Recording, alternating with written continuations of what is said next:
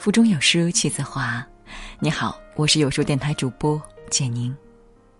今天和您分享的这篇文章是：傅园辉爸爸火了，孩子的笑脸藏着父母的模样。一起来听。最近，傅园辉爸爸的教育方式上了热搜。我看了我家那闺女，被傅园辉爸爸开明快乐的教育方式圈粉了。有网友总结，傅园慧爸爸一直支持自己闺女想做的事情，永远告诉傅园慧你是最棒的。总结起来就是：充实自己，掌握技能，收放自如。而且最重要的是，愿意跟自己女儿一起做逗比，跟女儿互对，惹得网友好生羡慕。我家那闺女洪荒少女傅园慧在节目里，她时而认真训练。时而逗比搞笑，两种模式自由切换。在聊到结婚话题的时候，更是脱口而出：“现在不是流行五十岁才结婚吗？”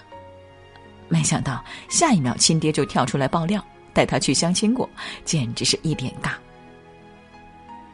发现照片不好看，还激动的跟其他嘉宾强调：“我很爱美的。”老爸在旁边默默举着手机。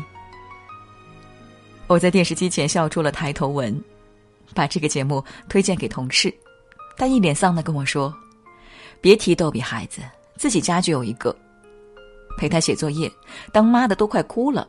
他不是坐在对面傻笑，就是时不时来个金句。妈妈，以后有钱了，是不是就能不写作业了？”笑得我们前仰后合。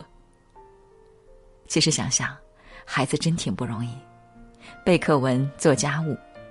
谁说年纪小没烦恼？只不过逗比孩子特别会苦中作乐。所以我经常跟同事说：“你家娃绝对是个宝，将来长大了烦恼少。人生会遇到很多烦恼，只有乐观这两个字才是一辈子的护身符。”都说现在的小学生课业重、压力大，其实做爹妈、当老师也很不容易。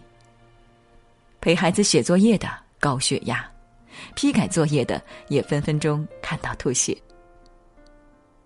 最近，上海一个三年级的小学生作文在网上火了，简单几句话就让老师内心崩溃。老师，你备课一定很累吧？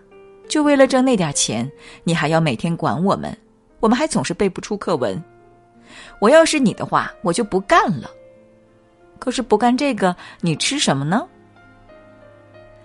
尽管心中万马奔腾，老师也只能批注一句：“你说的很对。”不仅如此，妈妈们也都表示：“不写作业，母慈子孝；一写作业，鸡飞狗跳。”夜里，每个陪读的妈妈都有一百次想要发火的冲动，然后心中默念：“没办法，亲生的。”微博上，一个妈妈剖出了孩子写的日记，看的人都为孩子捏把汗。要不是亲生的，早被一脚踢飞了吧。很多父母都说，不求孩子多厉害，只要一辈子快乐就好。只是他们不知道，快乐这种性格得靠父母的精心呵护。这一点在傅园慧身上特别明显。傅园慧的逗比，很多人都见识过。不过，他爸爸的幽默细胞，很多人还是第一次见。更何况，老爸还是个段子手，他的幽默感能让人忘记训练的辛苦。有这样的爸爸在，女儿想不开心都很难。我家那闺女播出的时候，节目组邀请爸爸们在演播厅观看。开播前，几个爸爸聊天，没聊上几句，富爸爸就开始展现综艺体质。一开口就让其他爸爸无辜中枪。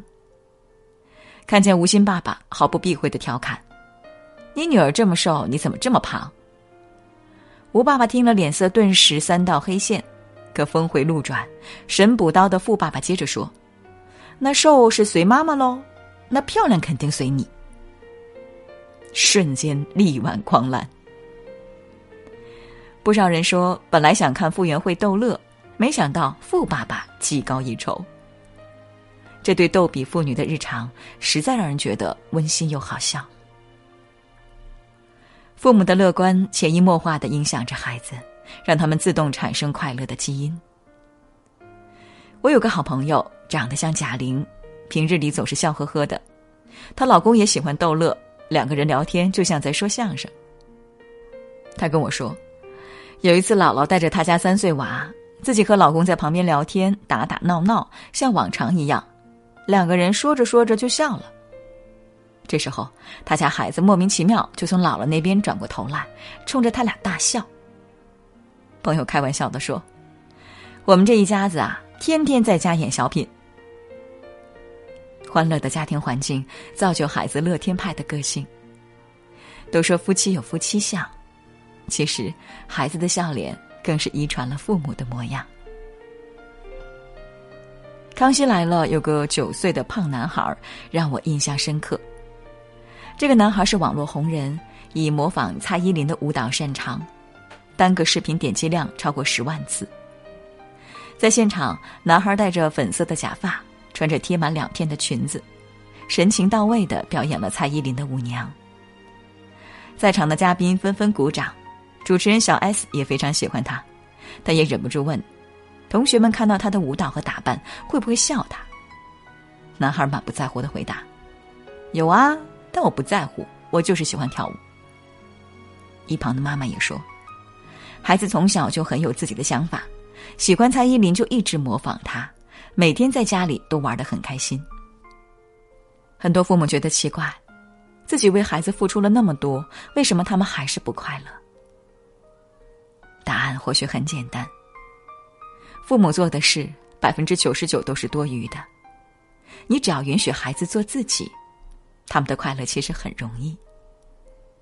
或许在很多妈妈眼里，男孩穿裙子是个很奇怪的举动。可这个妈妈却能忍住，跟孩子说：“你开心就好。”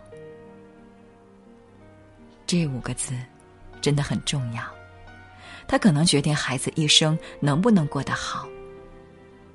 一个不被父母允许的孩子，以后也会被别人操控。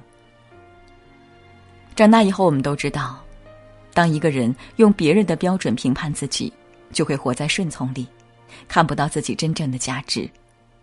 而这种悲观，很多时候来自父母过去的评判。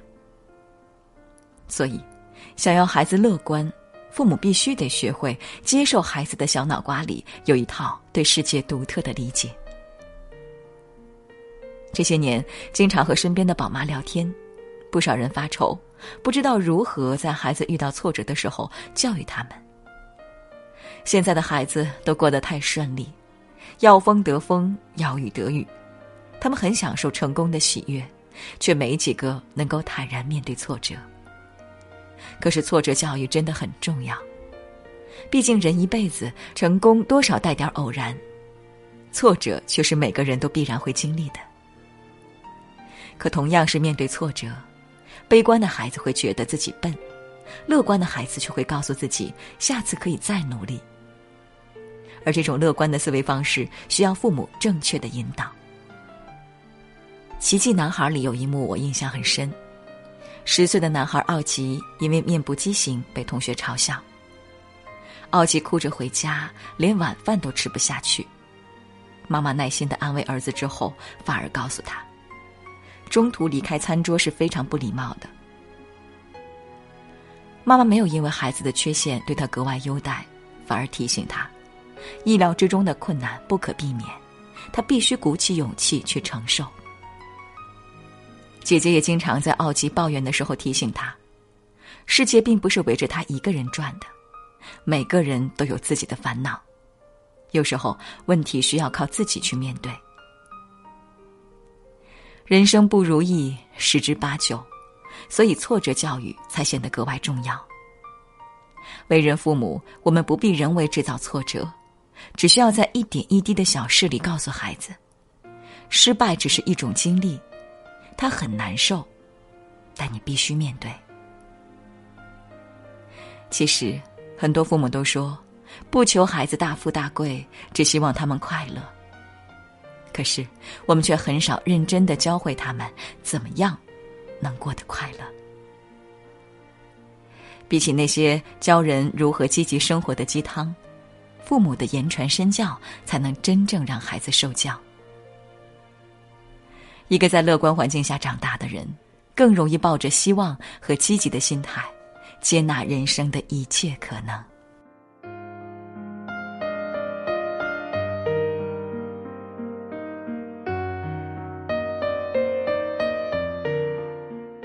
在这个碎片化的时代，你有多久没读完一本书了？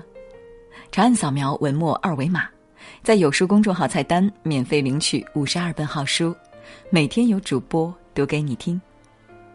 好了，这就是今天跟大家分享的文章。觉得好看，欢迎在文章末尾点击“好看”，和万千书友一起分享好文。